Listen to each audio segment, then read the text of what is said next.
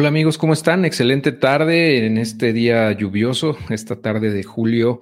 Y bueno, pues estoy muy contento de estar el día de hoy con, mi amigo Memo Barba, que ya nos ha acompañado en anteriores ocasiones, como recordarán, eh, pues él, él, siempre habla de muchos temas, eh, sobre todo eh, cómo va la economía, en temas de inversiones, en cómo está la situación macroeconómica. Y bueno, pues es un referente, ¿no? Sin duda en todos estos temas a nivel nacional, eh, y también internacional. Entonces, pues a mí me da muchísimo gusto siempre recibirlo aquí a la comunidad de Adiós a tu jefe y pues eh, estamos en vivo. Las personas que se están conectando, pues les damos la más cordial bienvenida y pues ya saben, siempre pueden hacer sus preguntas y comentarios y con gusto los vamos a ir revisando. Y bueno, pues por lo pronto en lo que se van conectando más personas, pues te doy la bienvenida, Memo. ¿Cómo estás? ¿Qué tal, Héctor? Mucho gusto. Gracias por tus palabras, por la presentación tan amable. Es un gusto estar contigo y con tu comunidad de Adiós a tu jefe. Eh, seguramente algunos nos verán en vivo, otros más nos escucharán después, eh, me imagino que en podcast eh, o grabado, pero bueno, este, de cualquier forma, quiero que sepan que me pueden contactar y aquí conecto también y para que toda la información que aquí les estoy compartiendo, que les va a ser de mucha utilidad, estoy seguro, lo puedan revivir, retomar o aclarar si tienen alguna duda. Claro que sí, sí, mucha, mucha gente seguramente lo va a escuchar después, ya sea en YouTube o en el podcast eh, o en Facebook, no lo sé, eh, porque se está transmitiendo también en, el grupo de Facebook, en la página de Facebook y en el canal de YouTube. Pero bueno, pues eh, de hecho estaba yo viendo que hace como seis meses fue la última vez que nos juntamos a, platicar sobre estos temas, Memo, y en, aquel entonces nos comentaba sobre la crisis que nos acechaba, ¿no? Lo que podría estar pasando en el próximo año, es decir, este 2022. Eh, y bueno, muchas de las cosas que platicamos en ese momento, pues eh, se han venido presentando, ¿no? Y, eh, pues de manera bastante acertada, ¿no? Lo, que has venido, pues, previendo, ¿no? Y, y bueno, pues ahora que estamos en esta situación ya de que por muchos es conocida, pero sí, yo creo que eh, algunos todavía están preguntando, pues, ¿qué está pasando? ¿no? ¿Por qué está subiendo todo el precio y por qué eh, se están subiendo las tasas de interés? ¿Eso es bueno? ¿Eso es malo? ¿Qué va a pasar con la economía? Eh, etcétera. Entonces, pues, este live es para todas estas personas que, que, pues, están en la comunidad y que se hacen esas preguntas y sobre todo eh, pues que quieren ver qué es lo que puede estar ocurriendo en los próximos meses y cómo poderse preparar de mejor manera si es que aún no lo han hecho, o reforzar o reafirmar si van en la dirección correcta, ¿no? Y, y por último, pues ver qué oportunidades se presentan o se nos van a presentar en los próximos meses o años. Entonces, pues yo creo que eso en resumen es lo que vamos a tocar el día de hoy y por supuesto, pues con los comentarios de Memo eh, que nos van a dar muchísima luz, ¿no? Al respecto. Entonces, pues para empezar, por la, gente que, nos, está acompañando, pues ya son casi 40 personas y pues les agradezco como siempre que estén acá y pues pueden dejarnos sus comentarios, ¿no? Eh, Memo, pues, eh, ¿cómo, es que, que, estamos en esta situación ahora de, pues que ya prácticamente estamos platicando antes de, empezar, pues que sentimos que, que, la recesión ya, ya es prácticamente un hecho, ¿no? O sea, todavía no es oficial, pero sí sabemos que, que todo apunta hacia allá, ¿no? Entonces, ¿Cómo ves la situación? ¿Qué es lo que tú estás observando en el mercado y en, a nivel macroeconómico en este momento? ¿Y, qué es lo que, te preocupa en este momento? Claro que sí, pues muchas gracias Héctor otra vez. Pues hay que primero eh, recordar que, bien lo decías tú, nos hemos estado, eh, creo que ni siquiera lo hemos planeado así, pero nos hemos estado reuniendo cada seis meses más o menos. sí. Y se han ido cumpliendo nuestros pronósticos y primero dijimos, vamos hacia, el año pasado decíamos que íbamos hacia una, un estancamiento con recesión, ¿te acuerdas? Hacer una estanflación, estancamiento con inflación. Y es justamente en lo que estamos atravesando. De hecho, eh, desde que comenzó el año, empezamos con un crecimiento de la inflación a niveles récord. En México, récord de 20 años. En Estados Unidos, récord de inflación de 40 años. Y así estamos. Esta crisis fue provocada por los propios gobiernos, es decir, la pandemia fue un golpe, un cisne negro que se presentó de la nada, y nadie lo esperaba, imposible prever. De hecho, antes de que llegara la pandemia, la economía era pujante, la economía era muy fuerte, la economía de Estados Unidos crecía a todo vapor, en pleno empleo, etcétera, y con, inflación controlada. Vino la crisis y desgraciadamente pues nos vino a dar en la torre a todo en la economía. Y desgraciadamente también los propios gobiernos tomaron malas decisiones, como cuáles, y esas les criticamos públicamente, yo tu servidor, así como, como, en mi carácter de periodista y como analista financiero también, dijimos, esto, está esto va a provocar después graves problemas. ¿Y eh, qué me refiero concretamente al confinamiento? El confinamiento provocó el cierre masivo de empresas y ahora, grosso modo, así lo explico rapidísimo, que no es el tema de hoy, pero lo explico grosso modo, eso provocó un colapso de la oferta Muchas empresas ya no pudieron reabrir sus puertas cuando se reabrió la economía. Y bueno, si no, si no están las empresas, no hay bienes y servicios que ellos ofrecían.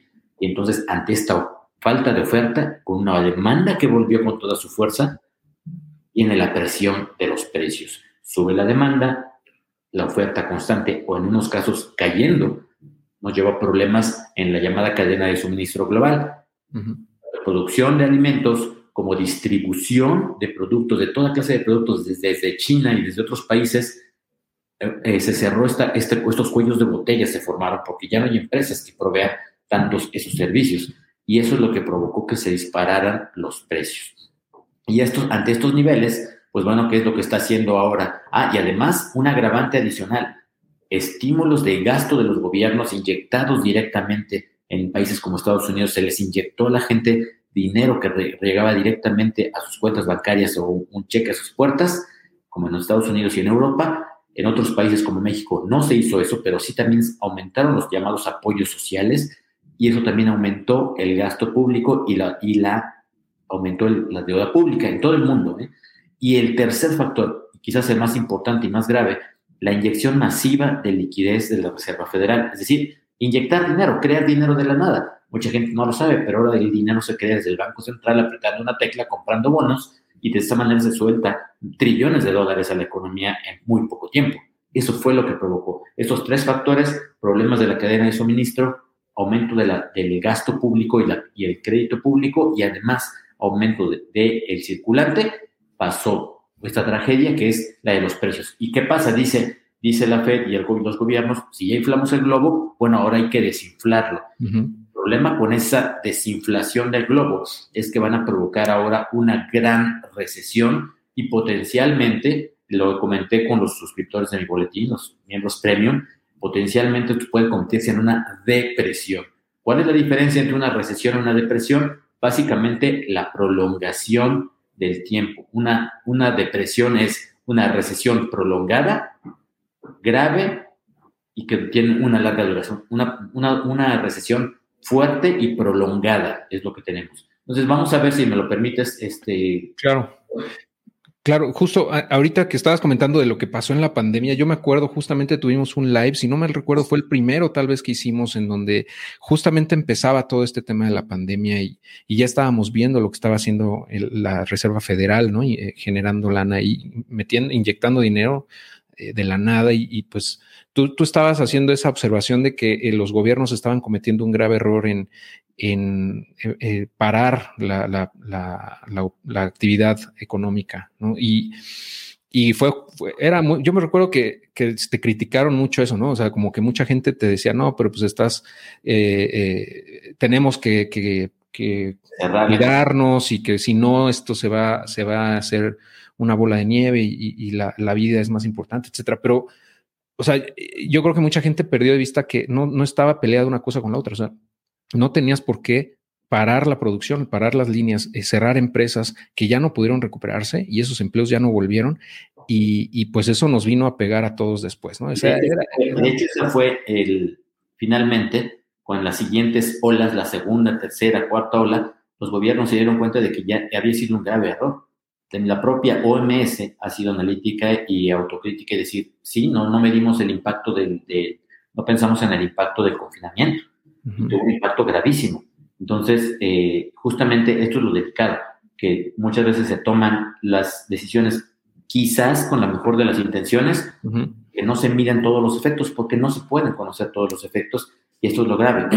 y pues ahora estamos viviendo y pagando el costo de esos graves errores. Y te digo algo, Héctor, ahora se, siguen, se van a seguir cometiendo otros errores y nosotros como inversionistas y como personas comunes y corrientes también debemos eh, irnos varios pasos adelante para poderles sacar provecho a sus errores y dejar que no nos, no nos lleven en esa bola de nieve de la que hablabas, los gobiernos que no nos arrastren y que nuestro patrimonio, nuestro poder adquisitivo, nuestras familias no se vean tan afectadas como todos los demás.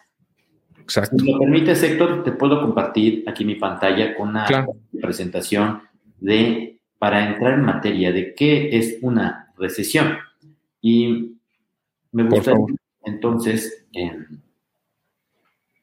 voy a compartirte la pantalla ahora mismo. Sí, claro. Aquí, bueno, mientras la compartes, también tengo una presentación que me hiciste llegar. Si quieres, si ah, la necesitas. Es mucho mejor. Sí, ah, bueno. Ya la tienes ahí, te lo agradezco. Déjame, déjame, eh, déjame ponerla entonces para que. Yo la tengo aquí ya lista si quieres para compartirla o tú como tú gustes. Ok, a ver, vamos a ver. Aquí la debo de tener. Muy bien, ahí está, ¿no? Perfecto, muchísimas gracias. Pues ahí la pueden ver. ¿Qué es lo que sucede? ¿Qué, primero, ¿qué es una recesión? Hay que entender esto muy bien. ¿Qué es una recesión? Una recesión, a mí lo que me gusta es una definición más técnica porque no te deja lugar a dudas. ¿Qué es una recesión? Bueno, es la caída del Producto Interno Bruto de una economía, pues, en, durante dos trimestres consecutivos y eso ya, cuando técnicamente sucede esto, una caída del Producto Interno Bruto. ¿Qué es el Producto Interno Bruto? Para no complicarnos, es la economía, la producción de bienes y servicios. Todos los bienes y servicios que se producen en una economía, eso es el Producto Interno Bruto. ¿Por qué debe de seguir creciendo? Bueno, porque la población sigue creciendo, Héctor. Es el tamaño del pastel. Si la población sigue creciendo y el pastel no aumenta, nos toca de una rebanada más pequeña y somos más pobres. Pero por eso la economía tiene que seguir creciendo para tener un pastel cada vez más grande y nos vaya tocando a, un crecimiento poblacional proporcionalmente lo mismo o más, preferentemente. Eso, eso cuando dividimos el pastel entre cada persona en, una, en un país, hablamos del PIB per cápita, por, o sea, PIB por cabeza, pero cuando no, es solamente el Producto Interno Bruto. Una recesión, técnicamente hablando, es cuando se juntan entonces de manera consecutiva dos trimestres de caída del Producto Interno Bruto de una economía de Estados Unidos, de México o de la que sea. Hay otras definiciones, pero que son un poco o, mucho más eh, abiertas. Entonces, dejan lugar a la, a la interpretación. En cambio, la, la, la, convención técnica entre economistas es dos, dos periodos técnicos, dos periodos de recesión, dos, dos periodos de contracción económica, quiero decir, nos llevan a una recesión. ¿Y qué ocurre? ¿Qué sucede en una recesión? Estamos diciendo que ahora con una alza de las tasas de interés que están por provocar los, los gobiernos, que están por, eh, y los bancos centrales que están comenzando a subir, porque decíamos, ya inflaron el globo de la, de la inflación y ahora lo quieren desinflar, Héctor. ¿Cómo lo quieren desinflar? Número uno, quitando el aire que infló ese globo. ¿Cuál fue el aire que infló ese globo? Número uno, ya lo dijimos, el problemas de la cadena de suministro. Ahora dicen, ya abrimos toda la economía. El tema es que no están ahí. Y ese tema de la cadena de suministro y los cuellos de botella va a tardar muchos meses y en algunos casos años para recuperarse. O sea que ahí está ese factor que es una gran piedra en el zapato. El segundo factor, el del gasto público de los gobiernos, también sigue ahí, que va a mantenerse con propuestas absurdas como la del de, eh, gobierno de Macron, que dice que quieren eh, resolver el problema de la inflación en Francia, con, aumentando los apoyos sociales a la gente para que pueda comprar más. Entonces, esto aumentará el gasto y va a provocar más inflación. ese tipo de soluciones falsas nos van a llevar a que el segundo factor, el del gasto, siga aumentando y agravando la crisis. Y el tercero, ahí sí ya viene para atrás. Y ahorita lo voy a, si ahorita me lo permites, voy a compartir también mi pantalla sin que quites la presentación, a ver si es posible, para que veamos estos dos temas al mismo tiempo. Y en la contracción de la, del, circulante, la Reserva Federal, el Banco de México y todos los bancos centrales han comenzado a subir las tasas de interés. ¿Para qué? Para buscar absorber, recuperar, que la gente no gaste dinero y, empezar a recoger circulante. Si antes inyectaban circulante, ahora aprietan el botón para vender los, eh, los bonos que tenían y de esta manera poder retirar liquidez. Cuando venden un bono, el, la liquidez que reciben del público sale de la circulación y es lo que se está haciendo, recogiendo el circulante para que la gente de esta manera no gaste tanto. Y el problema con ello es que menos gasto, y por eso voy aquí, aquí ustedes lo ven en la presentación, ¿Qué sucede en una, en una recesión? Número uno, una destrucción masiva de riqueza. Cuidado. ¿Cuáles son sus efectos? Ya lo dijimos, caída del Producto Interno Bruto, o sea, de la producción de bienes y servicios. Dos, aumento del desempleo.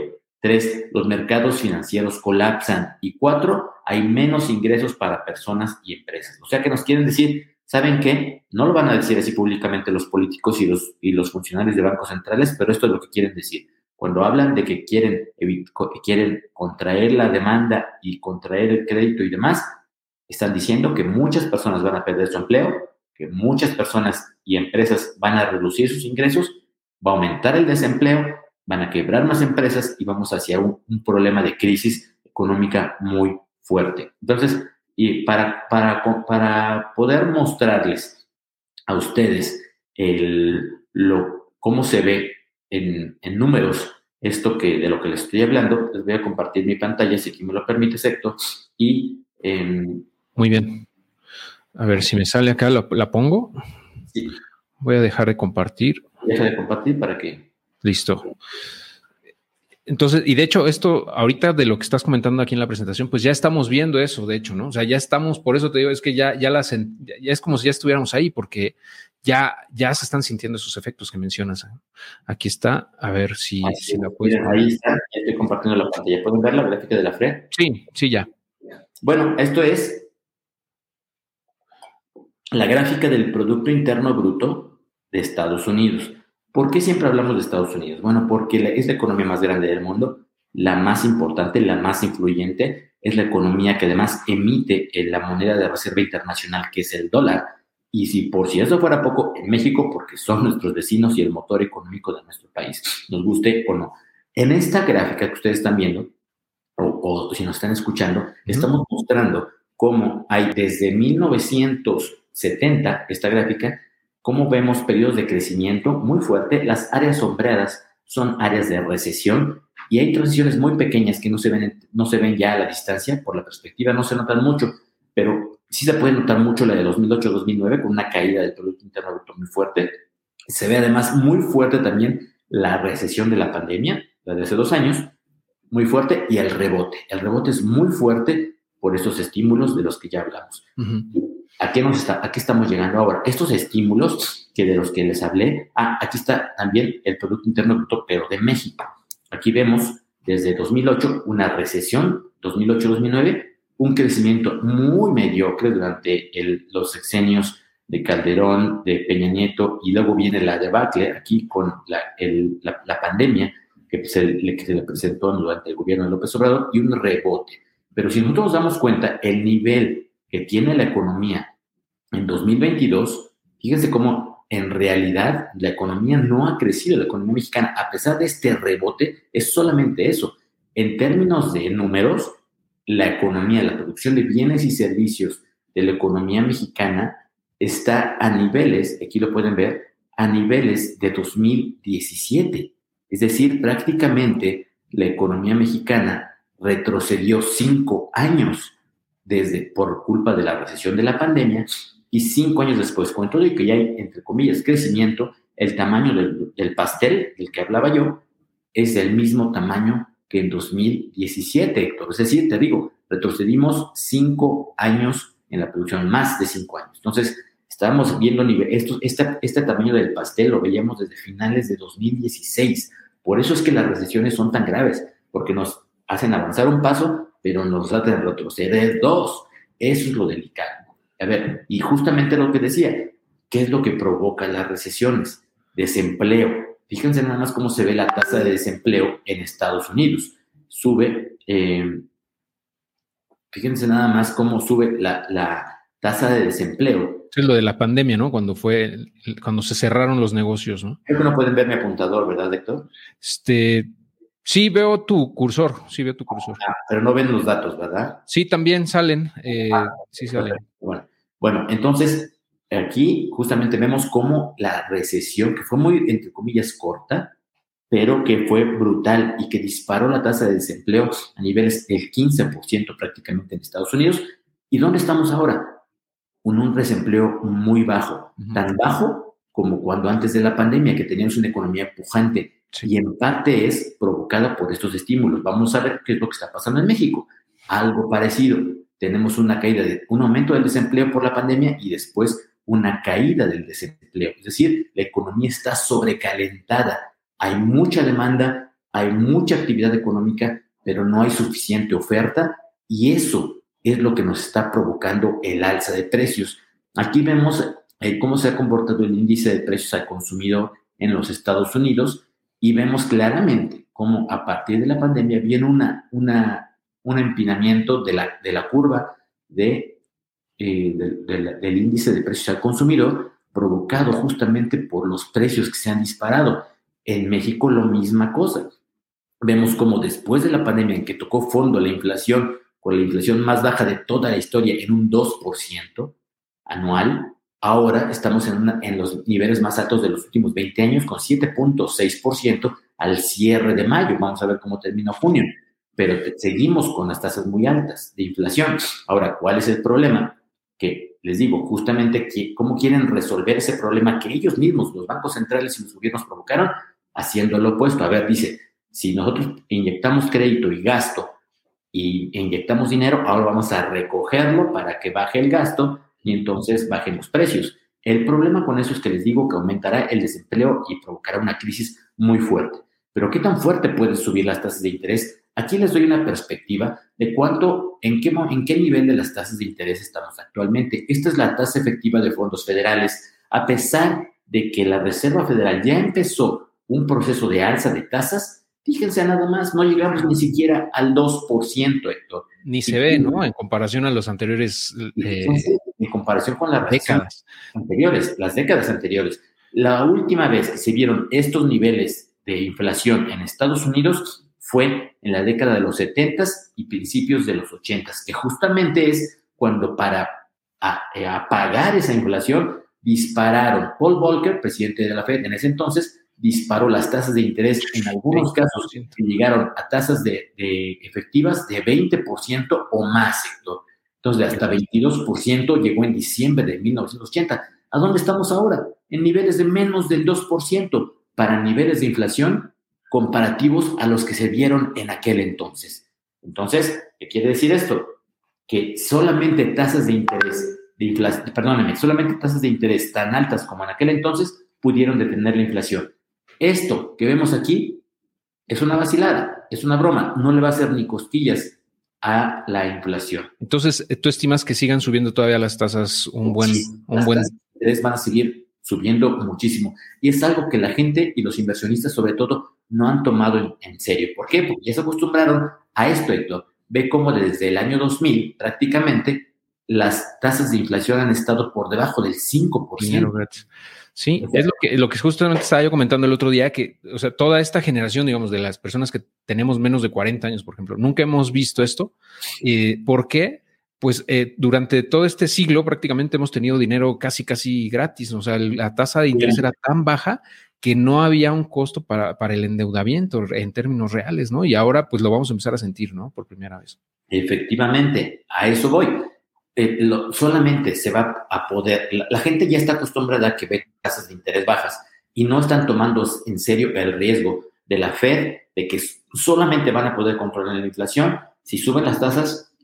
No creo que como en aquel entonces en los 70s y 80s, pero sí mucho más que el 2%, que el menos del 1.75% que es donde está actualmente la tasa de fondos federales, el límite superior de la tasa de fondos federales, que dicen, qué barbaridad, subió 75 puntos más en la Fed. Pues sí, pero está en 1.75, mientras la inflación está en niveles del de 8%. Aquí está la tasa de inflación en Estados Unidos, 8.6% versus una tasa de menos del 2%. Es decir, por eso digo, no le va a hacer ni cosquillas.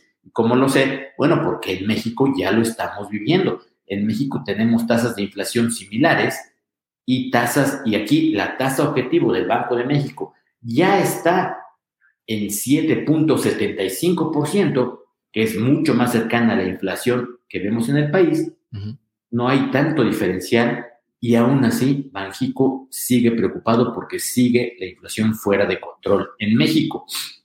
Quiere decir que por experiencia podemos, vamos a ver reflejado lo que está ocurriendo en México, que ni siquiera tasas altas controlan la inflación en Estados Unidos. Y además allá tienen la agravante de que la, la tasa de rendimiento es mucho, mucho más baja. Y veamos lo que pasó en México. Esta es la gráfica histórica, similar a la que acabo de mostrarles para Estados Unidos, pero esta es la gráfica de la tasa de rendimiento de los CETES a 28 días, históricamente hablando. En los 80 alcanzamos tasas de hasta más del 100%, más del 150%, y vemos igual cómo a partir del siglo, de, este siglo, ya lo decía Sector, prácticamente toda esta generación de jóvenes, y, y no, tan jóvenes, pero que todavía este, apenas rebasamos los 40 años, no hemos visto unos niveles de, de, no, nunca habíamos visto tanto nivel de crédito tan barato y no habíamos visto tampoco inflación tan elevada que solamente se va a poder controlar con tasas más elevadas de interés y con esto, Héctor, muy importante, con un retiro de la liquidez de los bancos centrales. Aquí vemos en la gráfica de cinco años cómo la Fed está retirando dinero Aquí, este salto que vemos aquí impresionante fue como la cantidad refleja los trillones de dólares que la Fed, antes de la pandemia, había en, en septiembre de 2020 3.2 billones de dólares en circulación en base monetaria. Bueno, ¿qué pasó? En mayo de 2020, o sea, dos años después apenas ya se ven, ya había 5.1 billones, es decir, aumentaron a 2 billones en unos cuantos meses. Y un 40%, ¿no? Es lo que hablábamos del 40% que se creó de la nada. Estamos hablando de millones de millones de dólares. Exacto, trillones de dólares o billones de millones de dólares, que es una infinidad de dinero. Y si vemos desde mayo de 2020, pico prácticamente de la pandemia, cuando empezaba, que había 5 billones de dólares en circulación, al punto más alto que llegamos fueron 6.4. Es decir, todavía se inyectó 1.4 billones de dólares adicionales, o sea, 1.4 millones de millones de dólares adicionales, que si lo comparamos con cuánto había antes de la pandemia, es el doble.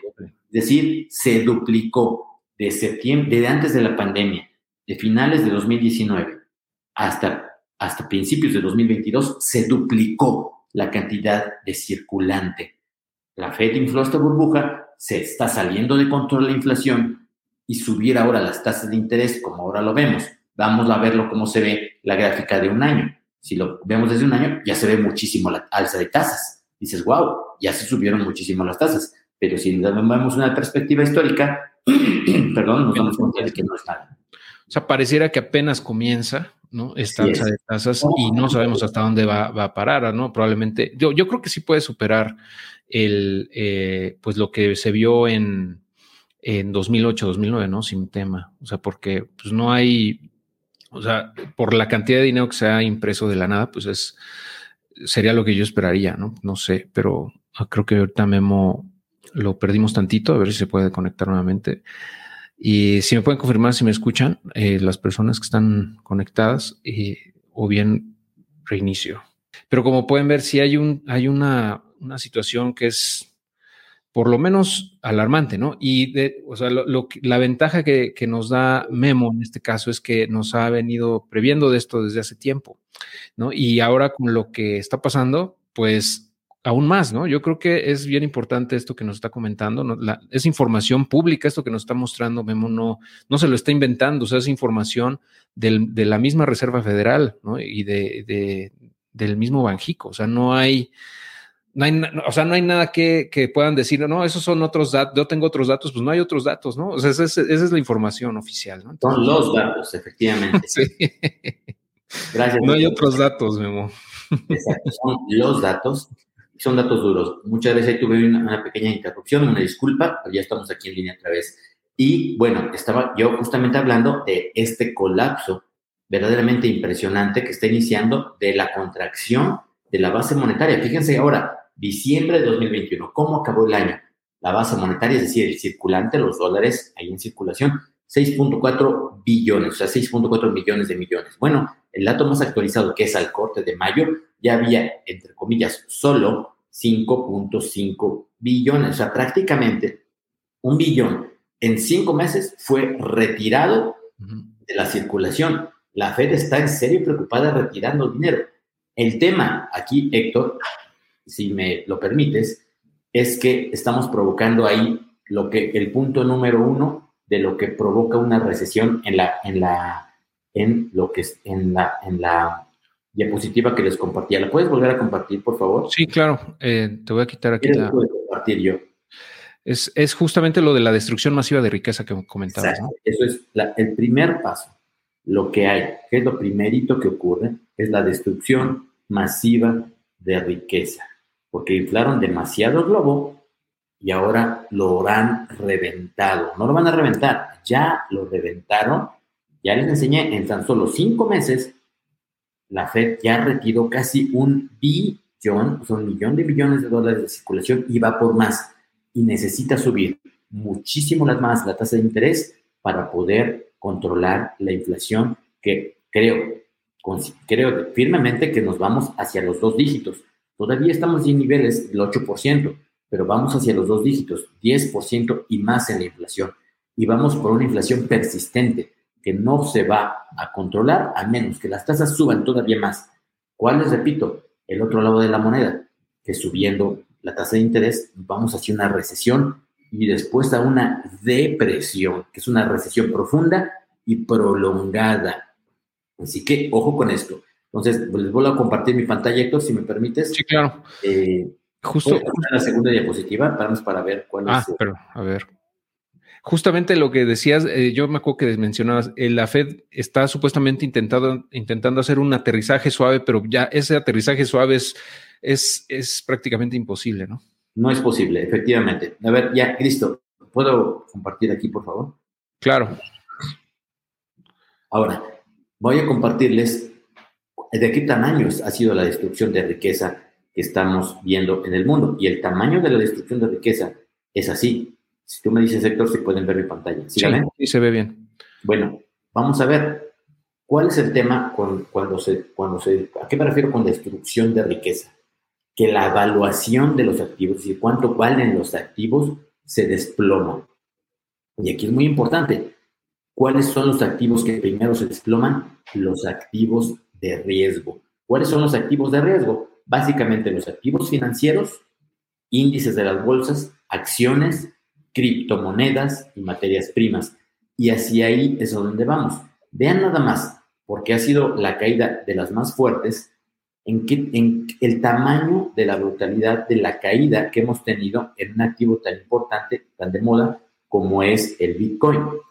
Aquí, por ejemplo, vemos en... Ahí tienes la, ándale, ahí, la mensual. Esa, sí, y lo hemos visto todos, ¿no? Los que estamos en esta comunidad, pues sí, la gran mayoría tiene por lo menos una parte pequeña de su portafolio en, cripto.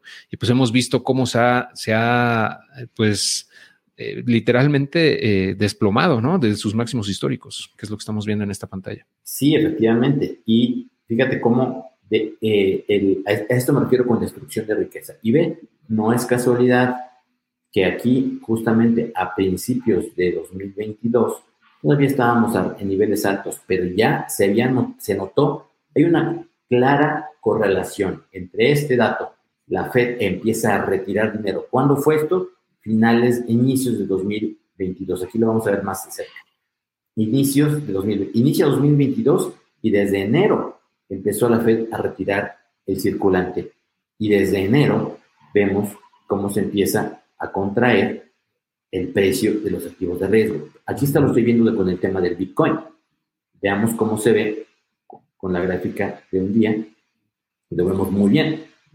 Ahora, con la gráfica le damos perspectiva, vemos que esta caída ha sido una brutalidad. O sea, venimos desde máximos casi, casi cerca de los 70 mil dólares, 66 mil dólares, 67 mil aproximadamente que llegamos, hasta los niveles actuales, que estamos prácticamente en 20 mil dólares. Es un 75% aproximadamente, 75%, y ese es el activo más sólido dentro del ecosistema cripto, ¿no? Estamos hablando de un retroceso de 75% en el más sólido. Y la destrucción de riqueza aquí en China.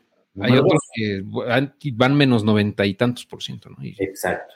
Vamos a ver ahora el tema con el Standard Poor's 500. El Standard Poor's 500, para que no sabes, el índice de la bolsa más importante del mundo, porque nos permite apreciar el comportamiento de las acciones de las 500 empresas más importantes de Estados Unidos y que están más atadas al ciclo económico de la Unión Americana. Entonces, cuando revisamos aquí el, cómo se comportaba, el, el, cuál ha sido el desempeño justamente del, del, índice de Estados Unidos más importante, tampoco es casualidad que vemos cómo a partir de este año empieza un declive total, que repito, tampoco ha sido casualidad, totalmente correlacionado con el retiro de la liquidez y el comienzo del alza de tasas de la Reserva Federal.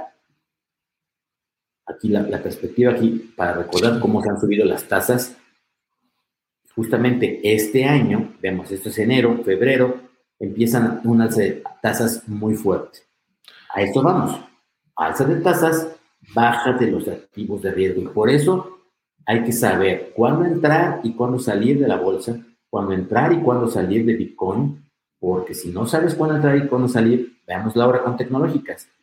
Si no sabes cuándo entrar y cuándo salir, tienes un grave problema porque entonces puedes correr el riesgo de entrar cuando está muy caro y salir con pérdida cuando está demasiado barato. Es el índice Nasdaq y también lo vemos claramente como empieza este año, Sí, y justo en la, en la, en la perspectiva mensual, yo creo que se va a ver más todavía cómo, cómo se ha ido desplomando también, ¿no? Las y, yo creo que pues todavía le falta, ¿no? Ahí porque, o sea, estamos en niveles similares a, cuando empezó la pandemia, más o menos, ¿no? Pero, efectivamente, efectivamente, Héctor. Em, sí, pero... Aquí, fíjate, bien lo dices tú, los niveles actuales en el índice, por ejemplo, en tecnológicas de Nasdaq, son similares a los que estábamos viendo en junio de 2020, o sea, hace dos años todavía estábamos arriba, pero todavía le queda mucho camino por debajo, por caer, porque por lo que ya he explicado, por la inflación elevada, porque las tasas van a seguir subiendo y va a seguir retirándose el, circulante. Vamos, recordemos, ¿cuánto circulante inyectó la Reserva Federal?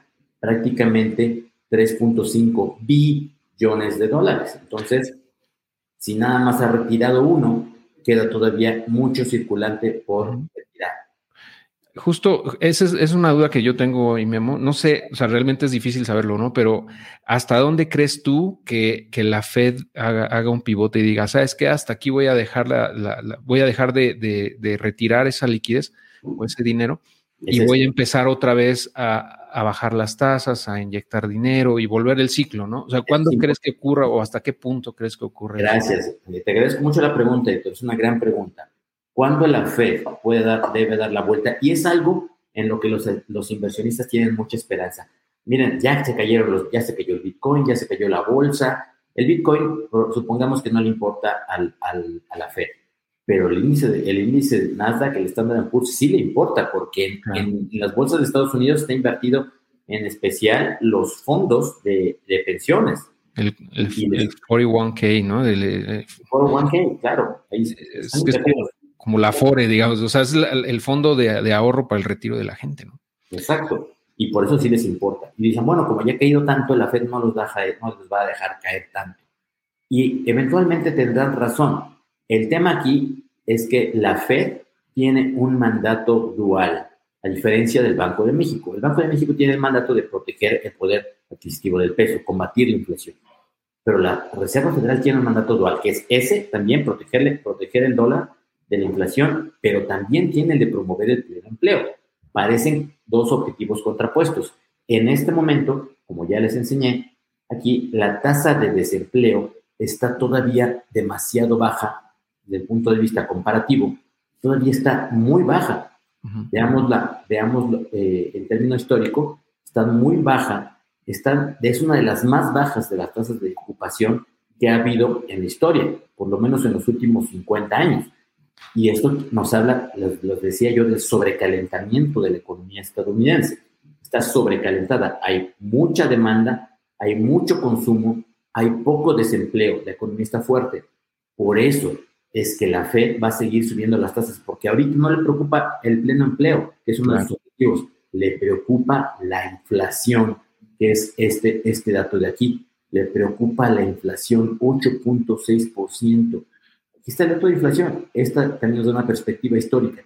Inflación no vista desde 1980. Desde los 80. Como lo he dicho en el boletín financiero Capón del Poro, a una inflación histórica, le va a seguir también un alza de tasa de interés histórica, un retiro de, circulante histórico y una caída también, desgraciadamente, histórica de los activos de riesgo. Por eso seguimos considerando que todo se sigue hundiendo y que se seguirá hundiendo este barco de los activos de riesgo en las acciones, índices bursátiles, criptomonedas, materias primas, se van a seguir colapsando. Veamos, echemos un vistazo al, índice de la Bolsa Mexicana de Valores, que lo vemos y no está tan mal, pero no ha dejado de tener un trimestre pésimo, un semestre pésimo, acabó con un, colapso bastante impresionante en el que llegó después de un máximo de 57 mil puntos, estamos viendo mínimos de menos de 47 mil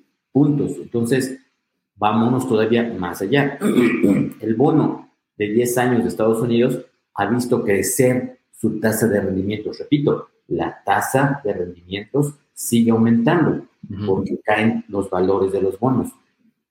Para no meternos en, en explicaciones más profundas, cuando un precio de un bono se desploma, la tasa de rendimiento sube. Destrucción de riqueza. Es exactamente lo que está pasando. Suben las tasas de rendimiento porque se están desplomando los valores de los bonos. Mismita cosa con la tasa de los rendimientos de los bonos mexicanos.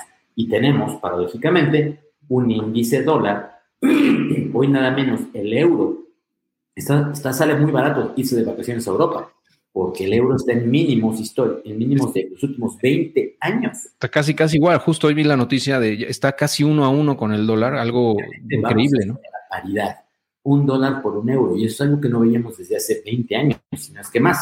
Hacia allá vamos, porque también, paradójicamente, pero así es, cuando vamos hacia una crisis, cuando todo está colapsando, el dólar es uno de los refugios seguros a los que la gente corre para protegerse. Se aprecia el dólar se aprecia el dólar. perdón, Memo, justamente esto del dólar es algo que mucha gente tiene en la mente, ¿no? Porque hemos estado viviendo en los últimos años un tipo de cambio relativamente bajo, ¿no? Sumamente bajo desde mi punto de vista, eh, por debajo incluso de los 20 pesos en, el caso del peso mexicano versus el dólar, pero pues realmente eh, y yo coincido en lo que comentas de, pues vamos a ver un precio del dólar mucho más arriba en los próximos meses, años, eh, y lo que, ha, lo, que ha soportado el peso, en este caso, es el precio del, petróleo, ¿no? Justamente es lo que le da la fortaleza, pero ese petróleo ahorita justamente está bajando el precio del petróleo. Entonces, eventualmente, pues, eh, digamos, el peso va a tener que que ajustarse a la realidad de, la economía que tenemos versus el, dólar. Y pues, eh, o sea, en resumen, pienso que tienes razón en mencionar que eh, tener dólares o estar líquido en dólares o estar resguardándonos en dólares es, una gran decisión, ¿no? Y es justamente lo que ahora eh, veo que, vamos a comentar, ¿no? o sea, justamente la gente está preguntando, ¿y, qué, y esto, todo esto, a mí en qué me va a afectar? O sea, ¿qué puedo hacer yo para prepararme, para anticiparme a lo que viene y, más allá de eso, pues para también poder aprovechar las oportunidades que se nos van a presentar, ¿no? Porque existen crisis y ya esta que pues pinta ser como para la madre de todas las crisis de esta, de las últimas dos, tres décadas, pues que seguramente van a haber muchísimas oportunidades, ¿no? Y es ahí donde, donde creo que están preparados también. Así es, Héctor. De hecho, si me puedes ayudar a compartir ahora sí otra vez la, presentación. Aquí, aquí es la, este es el segundo. Para empezar a cerrar la, exposición. Ya vimos que es en una recesión. Si puedes pasar a la siguiente, a la siguiente gráfica, la siguiente diapositiva, quiero decir, cómo protegernos de una recesión. Y no es casualidad que ahí les puse de fondo, para quien no lo pueda ver, no esté nada más escuchando, le estoy poniendo en el fondo de la diapositiva una persona que está sobre, una, sobre un, bote salvavidas y está viendo cómo se hunde un barco, al estilo del Titanic. Entonces, más o menos, el Titanic es justamente los activos de riesgo, por esa destrucción masiva de riqueza que está ocurriendo en esta recesión, que seguramente será la más fuerte, la más grave y la más prolongada desde la gran recesión de 1930, en el siglo pasado. Y vemos cómo es, él está en una balsa y es lo que quieres, es justamente lo que debes buscar cuando tu barco, por más grande y lujoso que sea, se está hundiendo, lo que puede, así sea el más sencillo y humilde de los barquitos que te puedas, al que te puedas subir, lo que te puede salvar la vida, es muy importante saltar a él. Y por eso vamos a, a las recomendaciones que les doy el día de hoy para ustedes. ¿Cómo protegerse de una recesión? Número uno, no gastar más de lo que se gana. Hay siempre que ahorrar. Número dos, elevar nuestra tasa de ahorro. Estoy partiendo de que ya no gastan más de lo que ganan, entonces que tienen ahorros. ¿Cuánto es la tasa mínima de ahorro recomendable? 10% de lo que ganas, como mínimo. Idealmente 20 o 30% sería un porcentaje mucho, mucho más adecuado. Tercero, aumentar tus ingresos con inversión productiva. Si eres empleado, pues esto es más difícil, pero puedes iniciar un negocio de medio tiempo, buscar fuentes alternativas de ingreso para generar ingresos, ganancias adicionales para ti. Es eso lo que se requiere. Generar ganancias e ingresos adicionales te va a permitir, si no gastas más de lo que ganas, elevar tus tasas de ahorro y eso te va a permitir pasar al punto número cuatro. ¿Cómo protegerse de una recesión? Expandiendo tu patrimonio con inversiones inteligentes. Pero si no tienes patrimonio, si no tienes ahorro, no tienes ingresos, no puedes invertir. Por eso estoy diciendo, primero, generar ingresos. Segundo, no gastar más de lo que se gana, tener ahorros. Tercero, aumentar tu tasa de ahorro. ¿Cómo? Aumentando tus ingresos. Si tú tienes un negocio, hay que diversificar sus fuentes de ingreso, aumentar las ventas, reducir los costos. Si tienes un empleo, busca otro o bien busca otro negocio de medio tiempo para volver a generar ingresos. Tú, yo no puedo decirte con qué puedes generar ingresos adicionales para ti, pero te estoy diciendo lo que tienes que hacer y tú debes de elegirlo con base en lo que a ti más te guste y te apasione. Y de eso, a partir de ahí, vas a poder expandir tu patrimonio con inversiones inteligentes. ¿Cómo hacer inversiones inteligentes? Primero, alejándose de los activos de riesgo que se están hundiendo como el barco de la imagen. Hay que alejarse de ellos y pasarse justamente a los botes salvavidas que son las inversiones en las que hay que estar por ahora porque esos botes que te van a salvar hoy se van a convertir en aviones mañana que te van a despegar porque son, son activos que van a subir de precio. Hoy te van a ayudar a conservar tu poder adquisitivo, pero el día de mañana, ese barco, ese bote, ese yate que te salvó hoy, le vas a sacar alas porque son esos activos los que van a despegar a la luna. Y en ese sentido, hay muchos como los propios índices de la bolsa, las propias acciones, las propias criptomonedas, que siempre las dan por muertas cuando caen.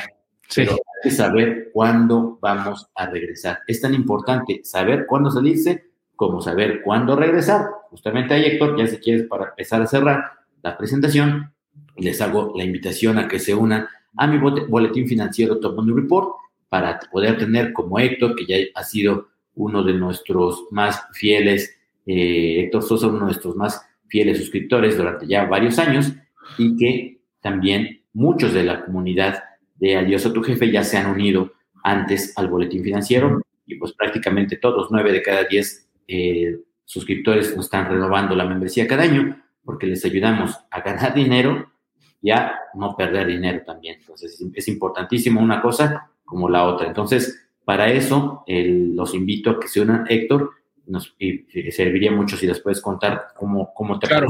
el, el, boletín, la membresía y pues lo que obtienen, ¿no? Que es básicamente la asesoría personal con su, con su amigo Guillermo Barba para el traje a la medida que ustedes les hacemos el traje a la medida que es la cartera de inversión personalizada. ¿En qué deberías tú, que, eh, que nos estás escuchando, en qué deberías invertir tu dinero en estos tiempos de recesión? Es buena, eh, siempre nos preguntan, ¿es una buena inversión ahorita entrarle a la bolsa porque cayó? Pues no, porque la bolsa se cayó una brutalidad, pero todavía le queda mucho porque es. ¿Es una hora de entrar al Bitcoin? Sí y no. Sí, si tienes las alertas como las que les damos nosotros para saber cuándo comprar y cuándo vender para sacarle ganancias en el corto plazo, y no si lo que quieres es guardarlas porque vas a seguir cayendo de precio. Entonces, mucho ojo con todo lo que ya les expliqué, porque hay que mantenerse a flote las inversiones de riesgo van a seguir cayendo. Únanse a nuestro boletín financiero para que así puedan tener su traje a la medida, saber en qué invertir específicamente ustedes, de acuerdo a su perfil, su edad, su aversión al riesgo, si son solteros, si son casados, si tienen hijos, si tienen 10 mil pesos, si tienen 100 mil pesos, si saben de economía o no saben. Héctor, la gran mayoría de nuestros suscriptores no saben nada de economía y finanzas, pero para eso nos contratan para poder ser como sus asesores 24 horas, 7 días a la semana durante todo un año y ayudarles a invertir correctamente. Justo esto que comentas eh, de, en esta diapositiva en específico, estaba yo pensando ahorita que es es justamente lo que nos hemos venido preparando. O sea, para esto nos hemos venido preparando en la comunidad de Adiós a tu jefe desde que hace como ocho años empecé el blog, justamente con temas de finanzas personales. O sea, eso de no gastar más de lo que se gana es vital. Eso, independientemente de si hay recesión o no, eso debería ser siempre tu, tu forma de ser, de vida, de vivir. Y la tasa de ahorro, pues mientras mayor sea, mejor, ¿no? O sea, el 10% sería el mínimo aceptable, pero puede ser el 20, 30, 50%, ¿no? Dependiendo, obviamente, de tus ingresos y tus gastos. Eh, mientras más ingresos tengas y menos sea en tus gastos sean menores en esa proporción, pues vas a poder ahorrar más, ¿no? Entonces, eh, eso de aumentar tus ingresos que mencionas, pues es justamente lo que hablamos de la comunidad de Dios a tu jefe, cómo incrementar, cómo multiplicar tus fuentes de ingreso para minimizar el riesgo de que si algún negocio no funciona, pues tengas otras fuentes de ingreso, ¿no? Justamente por eso escribí el libro de múltiples fuentes de ingreso y el de justamente inversiones, ¿no? Que en suma, en conjunto, son, desde mi punto de vista, las, los dos ejes que te permiten no nada más mantenerte a flote, sino aprovechar las oportunidades que se te van presentando en el camino, ¿no? Y eventualmente, pues que tu capital siga creciendo a un punto en el cual ya puedas tener una libertad financiera tal cual. Eh, y, como comenta Memo, pues el, eh, en, mi caso, yo conocí a Memo hace como cinco años, si no mal recuerdo, y, bueno, me suscribí a su, a su boletín hace como cuatro, una cosa así, no me acuerdo exactamente, pero fui de los primeros que se suscribieron a su, a su boletín en aquel entonces eh, y, he, podido ver el valor que realmente tiene, ¿no? O sea, el, el que, pues, cada semana nos da updates de, las, no, nada más de lo que está viendo en los mercados, sino también con lives que hacen eh, cada 15 días aproximadamente sobre temas muy relevantes. Las señales que justamente mencionas, que son, son señales de trading, en, algunos son de corto plazo, otras son de largo plazo, o sea, no nada más es este, puro, puro, puro trading especulativo, también se habla de trading de largo plazo o de mediano y largo plazo. Inversiones fundamentales, claro, de mediano y largo plazo. Y también otro plus que tiene esa comunidad es que puedes comprar oro o vender oro, comprar plata, vender plata. O sea, de, de repente salen ahí lotes a la, a la venta y Memo Ah, eh, funge como intermediario entre las personas que compran y venden. Entonces, de esa manera me he podido también hacer de ese tipo de activos que normalmente son difíciles de conseguir. En los bancos no los tienen, muchas veces oro no hay, eh, plata batallas muchísimo para conseguir, no digamos ya 20 onzas, o sea, a veces no te quieren vender ni 5 ni 10, ¿no? Porque hay una, una escasez muy fuerte. Entonces, también es un mercado, digamos, para poder eh, hacerse de esos activos refugio eh, y bueno, pues eh, la asesoría de, Memo y de, su equipo, pues es sumamente valiosa, ¿no? Yo por eso he seguido renovando desde, desde entonces, ¿no? Ya, eh, ya, ya ni me acuerdo cuántos años tengo ahí, pero muy bien. Y la gente que se ha suscrito también he tenido muy buenos resultados, bueno, ah, muy buenas opiniones al respecto, ¿no? Y por eso es que renuevan. O sea, en realidad yo lo veo como una inversión que se paga sola y que eventualmente, pues incluso no nada más se paga sola, sino que te va a generar muchísimo más dinero en el mediano y largo plazo si eh, haces la tarea, ¿no? Justamente lo que Memo, lo que está comentando en esta diapositiva y aparte tomas acción, porque muchas veces lo que dice Memo, ¿no? Es que nos da la parálisis del inversionista y es, sabes lo que tienes que hacer y no lo haces, ¿no? Entonces, pero bueno, eso es parte de, también del aprendizaje que hay que, que llevar, pero qué mejor de, que ir de la mano de gente que eh, puede prever todas estas cosas y puede apoyarnos a tomar mejores decisiones financieras, ¿no? Porque ¿Podrías eh, pasar a la siguiente diapositiva, Héctor, para que podamos darles un panorama de qué, eh, lo que obtienen con Token Report, eh, que es lo que obtienen al suscribirse como miembros premium. Ahí estamos. Los beneficios, que es principalmente el traje a la medida, que es el la, la cartera de inversión personalizada, que de aquí ya les hablaba, el boletín financiero, que es cada dos veces por semana. Se les envía nuestro boletín a su correo electrónico y a través de nuestro canal de Telegram, que es privado. Hacemos sesiones de, de Zoom en vivo con temas de economía y finanzas actuales y con nuestros expertos. También tenemos un analista técnico profesional, que es Alan Ramírez, eh, dedicado tiempo completo, es un trader profesional al, mundo del trading.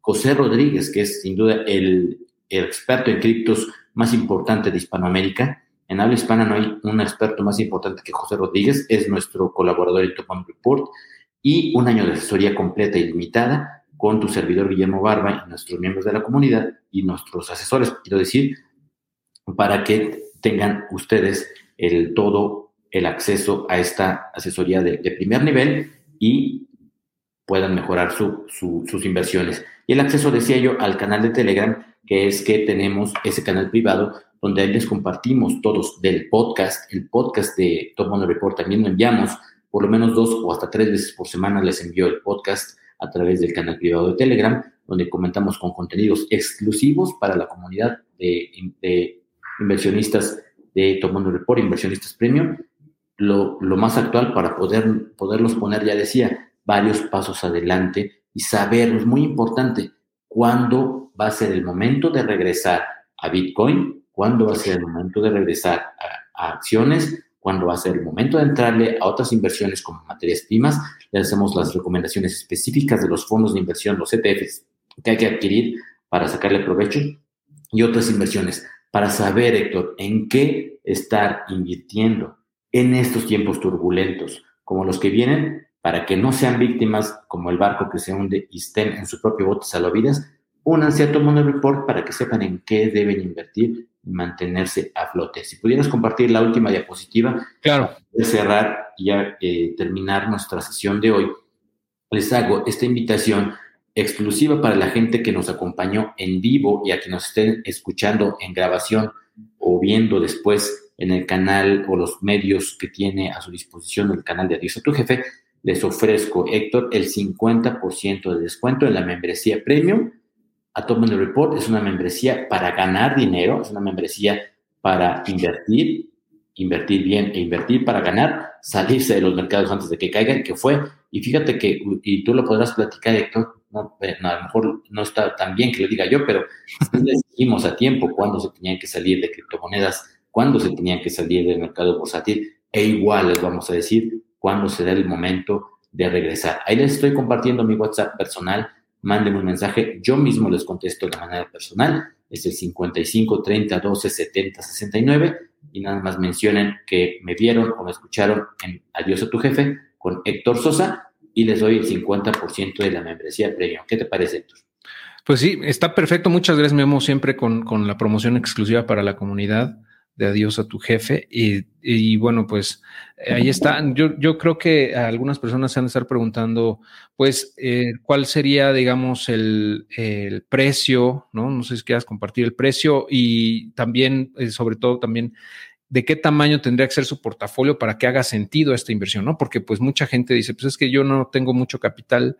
Sí, mira, la, son, son preguntas muy recurrentes. Te diría que nueve de cada diez personas que se inscriben a Top Report no tenían conocimientos de economía y finanzas hasta que se unieron a nosotros. Principalmente somos una comunidad de inversionistas para la educación financiera, el aprendizaje y la buena inversión. Entonces, el que menos ha invertido en Top Report es de 10 mil pesos. Si les diría, quien menos tenga para invertir debería tener por lo menos 10 mil pesos para empezar de entrada. Es lo que tenía mínimo. Y de ahí tenemos, Héctor, sin exagerar y sin presumir, sí tenemos inversionistas de millones de dólares que invierten con nosotros con nuestras recomendaciones y son fieles seguidores no se pierden los podcasts, no se pierden los, los Zooms, no se pierden los comentarios, los reportes, etcétera. Entonces te diría eso, el, el tamaño de, la cartera sería a partir de 10 mil pesos y hasta el infinito y más allá, ¿no? Entonces, a partir de 10 mil pesos. ¿Cuánto cuesta la membresía premium? El precio, si ustedes entran a, mi portal de topmonoreport.com.mx y ojalá pudieras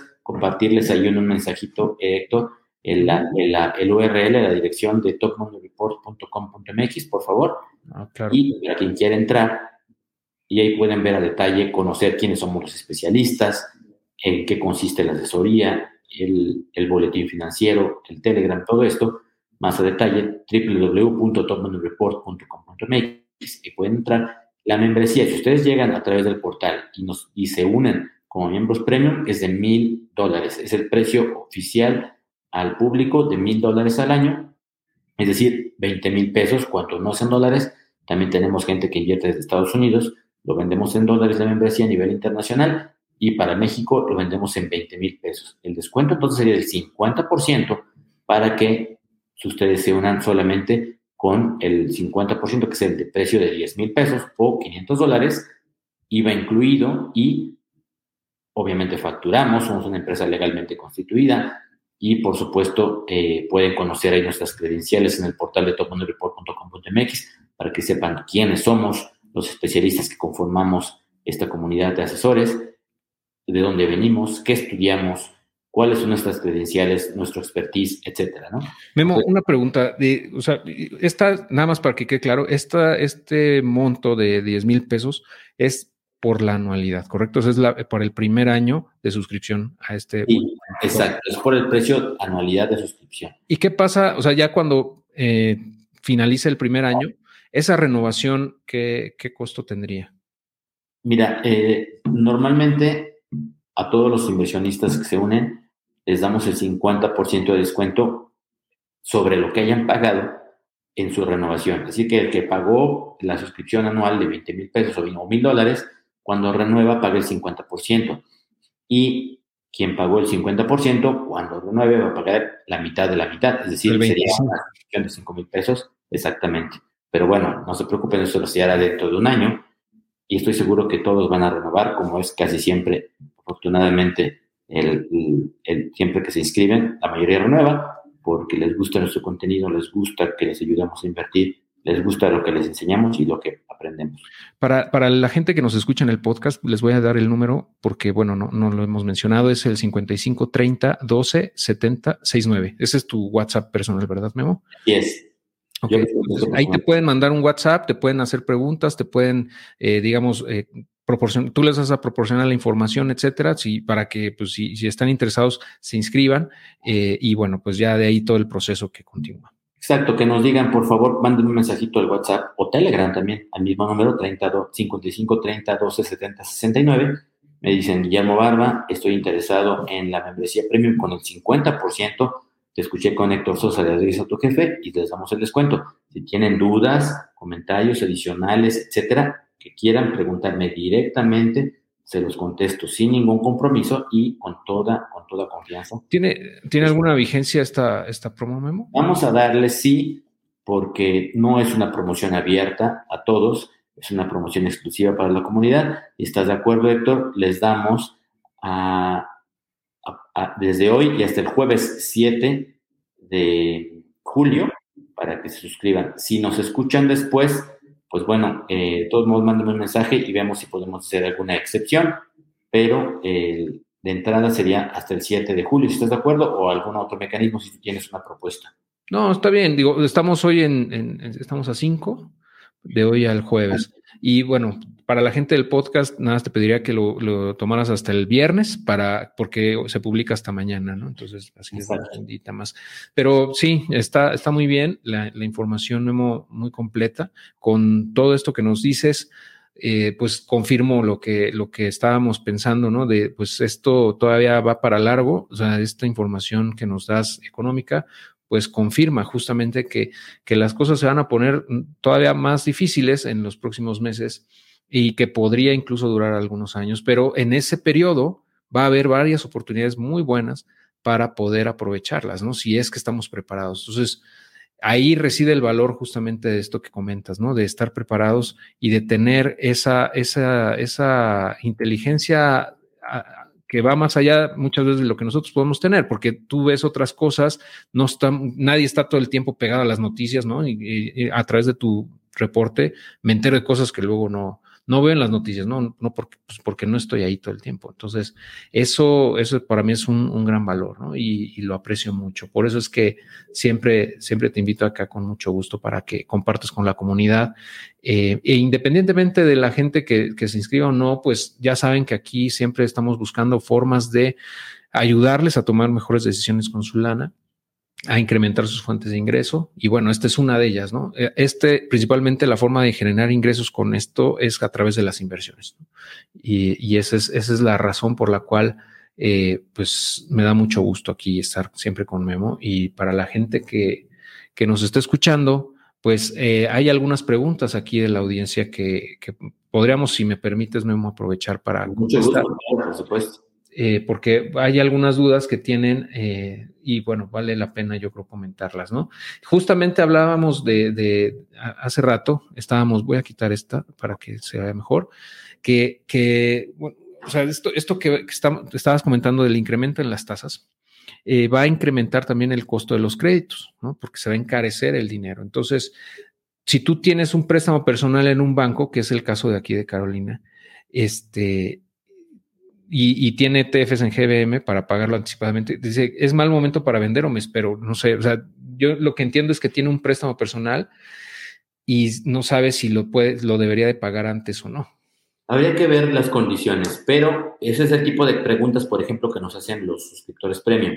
En su día a día tienen oportunidad de contratar créditos, ya sea personales para auto, créditos también para eh, créditos de vivienda, etcétera. Y en este caso en específico, te diría que dependiendo de las condiciones, si tienes un préstamo personal que no te asfixia, tienes suficientes ingresos, te alcanza para pagar, no te están comiendo la, mensualidad o la quincena o lo que sea, las amortizaciones, no te están comiendo, entre comillas, puedes continuar y deberías de continuar con tu crédito, sobre todo si lo utilizaste para algo productivo, si lo utilizaste para algo improductivo, pero satisfactorio, por ejemplo, un viaje o lo que sea, también lo puedes, eh, te recomiendo que lo conserves, sobre todo si fue a tasa fija a un largo plazo, que lo mantengas por, y si no te está asfixiando. Ahora, que si te está complicando salir adelante porque perdiste tu empleo, porque tus ingresos se redujeron, etcétera, entonces sí págalo, porque si no pagas tu deuda, esa, esa, ese costo mensual te va a costar muy caro, te va a quitar de tu flujo de efectivo mensual y si tienes cada vez menos ingresos, va a ser muy peligroso para ti y muy difícil que puedas salir de ese agujero. Entonces, en suma, si tienes eh, recursos para seguir solventando la deuda sin problemas, continúa con ella si a tasa fija en pesos. Si esa tasa variable como una tarjeta de crédito, entonces ahí sí, hágala, porque las tasas de las tasas de, interés de las tarjetas de crédito sí están aumentando porque son tasas variables. Y eso sí nos va a seguir aumentando y encareciendo el crédito. Y para eso mejor liquida tu, tu inversión, incluso si tuviera minusvalía, para poder pagar ya ese crédito que te está quitando flujo de efectivo cada mes. Muy bien. Y esto que menciona Cari de, si eh, recomiendas aprovechar deuda para invertir, porque dice, bueno, es que eh, los pagares están pagando 130% CETES. Eh, entonces, entiendo como que tal vez está pensando en especular con las tasas para sacar un, un préstamo eh, y poderlo, poderlo invertir a plazo fijo a una tasa alta. Pero pues no sé tú qué opinas. Fíjate, Cari, qué bueno que nos hiciste esta pregunta porque la respuesta muy contundente que te doy es no conviene prácticamente, salvo excepciones, entrarle a ningún tipo de inversión a plazo fijo ni a tasa fija en pesos. La razón es que las las, las tasas de rendimiento siguen estando históricamente bajas. Ya lo vimos, la inflación en México está casi, casi a la par de la tasa de interés de referencia de Banjico. Eso significa que aún así, en términos reales, la inflación le sigue ganando los rendimientos. ¿Por qué sería inteligente? De hecho, no es inteligente darle tu dinero al gobierno, a una empresa, a un fondo de inversión o a lo que sea, a un plazo fijo si te van a pagar rendimientos que en la realidad, cuando descuentas la inflación, negativos. Aquí entra un factor muy importante, Héctor. La inflación oficial es eso, una ponderación oficial, una estimación y un cálculo oficial de todo el, crecimiento de los precios en una economía. Pero ojo, porque no todos compramos todos los productos que se incluyen en el índice nacional de precios del consumidor, ni todos compramos en los mismos lugares, ni en los ni al mismo tiempo, ni en las mismas cantidades. La tasa real de inflación, algo que yo llamo la tasa familiar de inflación, siempre va a ser mucho más alta, va a tender a ser mucho más elevada que la inflación oficial. Como se estima por convención la inflación oficial, se hace una ponderación por lo cual se calcula el crecimiento más bajo, es decir, está diseñado el, índice nacional de precio del consumidor para que siempre calcule el la menor tasa posible. Pero en realidad, si tú sientes que los precios han aumentado más del 7-8% al año, tienes razón, porque tú lo que vas a comprar al súper, lo que pagas en la gasolinera o lo que compras donde quiera que vayas, sí ha subido seguramente más. Cada uno, lo ideal es que hiciéramos un seguimiento de cuánto del ticket nos puede ayudar una idea. Si más o menos siempre compras lo mismo y te das cuenta y guardas tus tickets, cuánto salían hace un año, hace dos años, te vas a espantar de cuánto ha subido la inflación y cuánto seguías cuánto ha aumentado para comprar lo mismo, cuánto tienes que gastar. Y es que no es que suban los precios, es el poder de compra de tu dinero el que se está erosionando. Si antes con mil pesos comprabas la despensa para, tu, para una semana, voy a poner un ejemplo, y ahora te gastas eso, entonces tu inflación seguramente en estos dos años fue a lo mejor del 100%. La inflación que yo llamo familiar siempre va a ser más elevada que la oficial. Por eso digan no aléjense de todo lo que sean pagarés y plazos fijos, por muy alta, entre comillas, que sea la tasa que les ofrecen. Muy bien, salvo, digamos, eh, por ejemplo, para tener liquidez, eh, no sé, para, ahorrar para un, objetivo específico, para tener esa liquidez en pesos, quizá, para cualquier eventualidad. Por eso decía yo, salvo ciertas excepciones, que una de esas sería ella, para tener liquidez, para aprovechar oportunidades, para poder eh, tener un objetivo de corto plazo o un objetivo de un, o si estás recibiendo un dinero, eso también pasa mucho. Recibiste un dinero que dices, ¿sabes qué? ¿En qué lo invierto? Me lo voy a, gastar, pero dentro de tres meses. Ah, si yo ya sé que me lo voy a gastar, no debo especular en la bolsa, no debo especular con Bitcoin, porque si tiene un fin específico tu dinero, lo mejor, ahí sí, es una de las excepciones, conviene que lo metas mejor al mejor, al, a la mejor, al mejor fondo con la tasa más elevada que encuentres para obtener el más alto rendimiento. Muy bien. Y ah, también, bueno, nos preguntan, por ejemplo, de si es recomendable invertir en algún ETF de deuda nacional o de EU. No, tampoco porque eh, aplica lo mismo. Un ETF es todavía, un, ETF es una empresa y, es una empresa que tiene costos. Entonces siempre te va a cobrar un ETF eh, comisiones por cualquier concepto, por varios conceptos. Entonces, lo que hace un ETF es básicamente ser una empresa que hace una bolsa de dinero para con ese dinero invertirlo. Si lo invierte en fondos de deuda en Estados Unidos o en México, pues te van a dar el rendimiento de la tasa de deuda, que ya dijimos que es negativo en términos reales. ¿Para que le vas a prestar tu dinero al gobierno? Y todavía peor, si además en un ETF te van a cobrar comisiones por cualquier cosa, y entonces eh, también por la, caída de la evaluación de los activos del ETF, podrías ver que en vez, de, en vez de que aumente tu capital y tengas rendimientos, por la caída de la evaluación de los activos de ese ETF, se venga para abajo tu, tu inversión.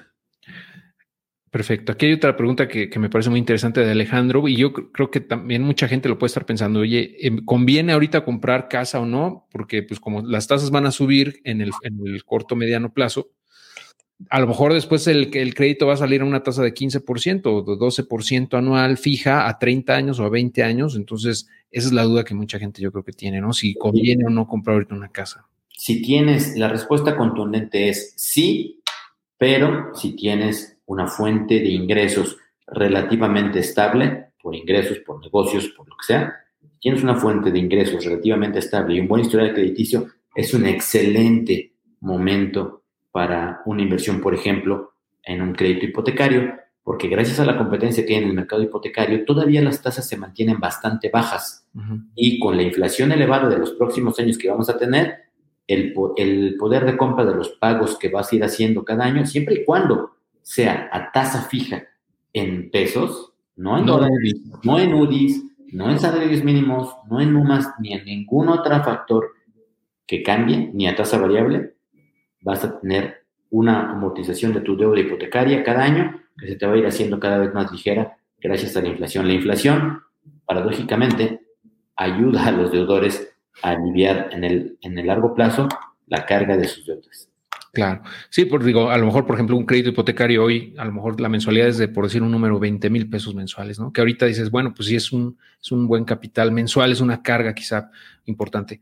Pero en cinco años esos 20 mil ya no, o sea, es, por la inflación te va a pesar mucho menos, o sea, va a ser mucho menos pesada esa deuda, ¿no? Y, eso lo hemos visto históricamente, por ejemplo, en los 80, las casas se encarecieron de manera increíble, ¿no? O sea, fue una, una inflación abismal.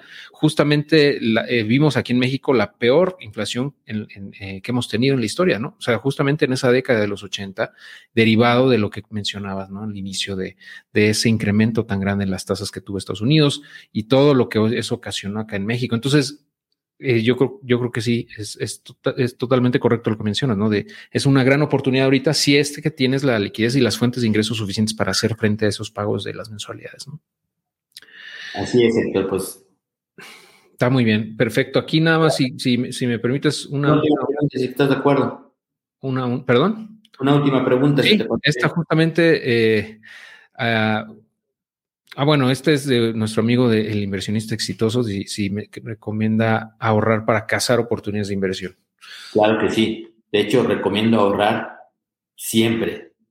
Pase lo que pase, ganes lo que ganes sea cual sea tu situación económico, financiera, eh, familiar o cualquiera, siempre que ya seas mayor de edad y seas independiente, siempre debes de tener ahorros para cazar oportunidades de inversión y para tener un fondo de emergencia, para compras de oportunidad de otras inversiones. Siempre hay que tener eh, ahorros. Del ahorro es de donde surge el capital para poder invertir. Y de la inversión viene la riqueza. Y no solamente la riqueza personal, la riqueza mundial. El crecimiento de la economía se basa sosteniblemente en el ahorro y la inversión. Hay que invertir y para poder invertir hay que ahorrar.